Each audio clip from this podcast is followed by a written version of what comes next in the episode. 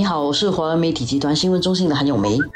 你好，我是华文媒体集团新闻中心的洪一婷。今天我们又得再谈一下这个冠病的问题了。我们先谈一个这两天发现的一个有一点好笑的事啦，就是这个印度新德里的首席部长凯吉里瓦尔。我觉得他是讲了一个笑话，在推特上说，新加坡啊发现的这个新冠病变种病毒会导致印度出现第三波疫情。然后这段话呢是有点令人啼笑皆非啦。虽然我们不该拿别国的疫情来开玩笑啊，但是因为这实在不是一个事实，因为我们都知道这一轮我们自己碰到的主要传播的是那个 B 一六一七二的病毒株，然后这个病毒株是。源自印度的，所以这个事情啊，让我们觉得有一点不知道要怎么反应啊，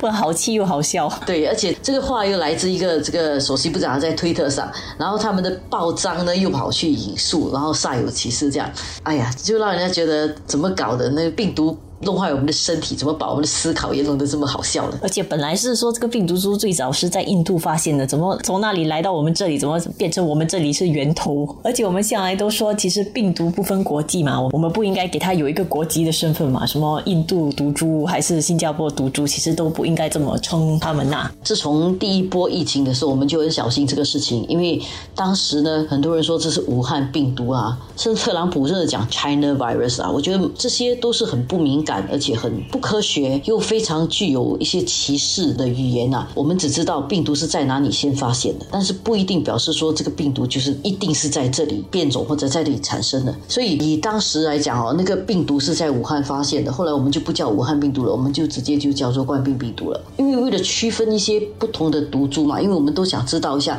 不同地方的毒株它的特性有什么不同，然后哪一些疫苗对哪一些毒株是特别有效，哪一些是比较没有效的。所以为了这个方便，我们通常就会讲，呃，用这个毒株的学名，有时学名的名字号码又很大嘛，对吗？？B 一六一七，这个也还还算容易记了。如果还在继续变种的话，可能会越来越复杂。所以有些时候我们会在报道或者在写或者叙述的时候，会讲说这个毒株首先发现在哪里，或者是相信源自于哪里。所以我们通常会这样报道啦。所以我觉得我们自己都要记得一点哦，这些都是为了说明这个毒株的身份啊，而不是要把它讲成是哪一个国家的。我觉得这点是大家在处理这个疫情的问题，还有在跟朋友讨论的时候，我们要有点敏感度。至少有时候可能大家呃交谈的时候，为了方便，可能会很简化的去讲它了。我觉得可能这个还好，但是重点就是不要把它。变成相对一个歧视的一种目光去看待，因为就你就说这个这个毒株来这个地方，然后你你久了你就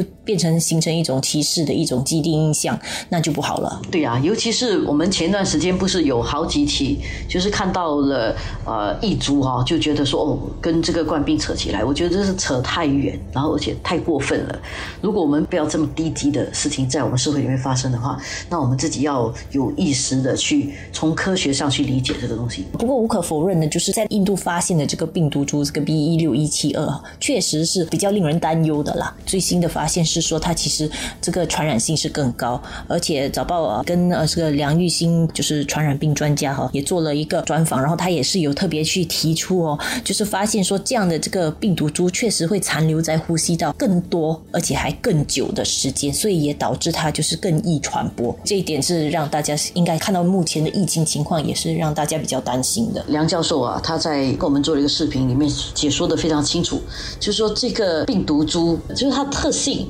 哦，跟之前的病毒株有点不太一样。首先呢，它就是会留的比较久，而且它可能会在空气里面传播。因为之前有讲说冠病病毒在空气中传播的可能性是存在的。然后这个呢，因为它的那个量比较大，繁衍的速度比较快，它量也比较大，然后它传给别人的速度也很快，就是在你有症状之前，它就可以很快速的传染了。所以搞不好就是我现在接触你一下子，我已经在我身上长很多，在我感觉到伤风咳嗽的那种症。撞之前，他已经可以传染给别人了。这么一来呢，就是说我们的社交圈子啊越大越乱的时候，就我们当去人多的地方的时候，这个人如果你自己刚刚中的话，你很容易就传给很多人。因为你自己以为你自己什么事都没有，但是你很快会传给别人。所以这梁玉新教授哈，他其实也发现说，本地的这些之前啊，就是感染这个病毒株的呃确诊病例哦，其实有一个情况，就是很多时候是发病的三天后平均才去看医生的。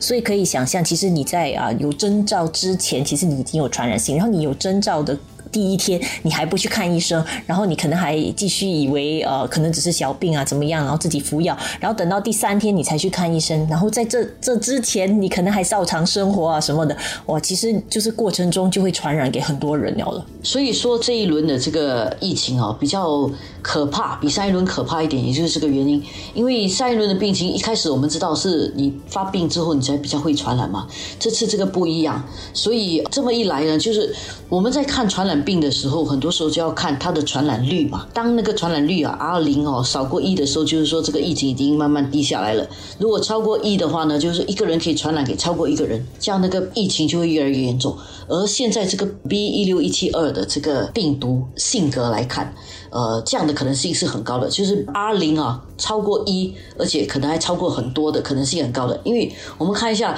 那个呃 Learning Point 那个补习中心，一个老师得病了之后，很快就传给好几个学生，而且那学生呢一回到家里，几乎全家就很容易被感染到。所以这个情况要怎么控制它呢？就跟以前的情况不一样了。现在这个疫情啊，要压下来的话，最好最好的理方法还是大家尽量不要接触别人。所以有一个医生说，呃，我们可能每个人应该形成自己的社交泡泡，就是说，你知道你每天接触的几个人，就这几个人就好了。然后大家都不要接触别人。过了一段时间呢，如果你即使有潜伏的话，他发病了之后，你知道你没有传染给多少人，那个病毒的传染力就会下降。但是呢，这个病毒又有另外一个棘手的地方，就是它可能在身体里面比较久，所以过去我们说哦，十四天里面不出现应该就没事了。这次可能这个还要等得更久一点，所以有好几个变数啊。因为我们对这个病毒的不了解，所以大家还是尽量好像形成一个自己的社交泡泡比较好。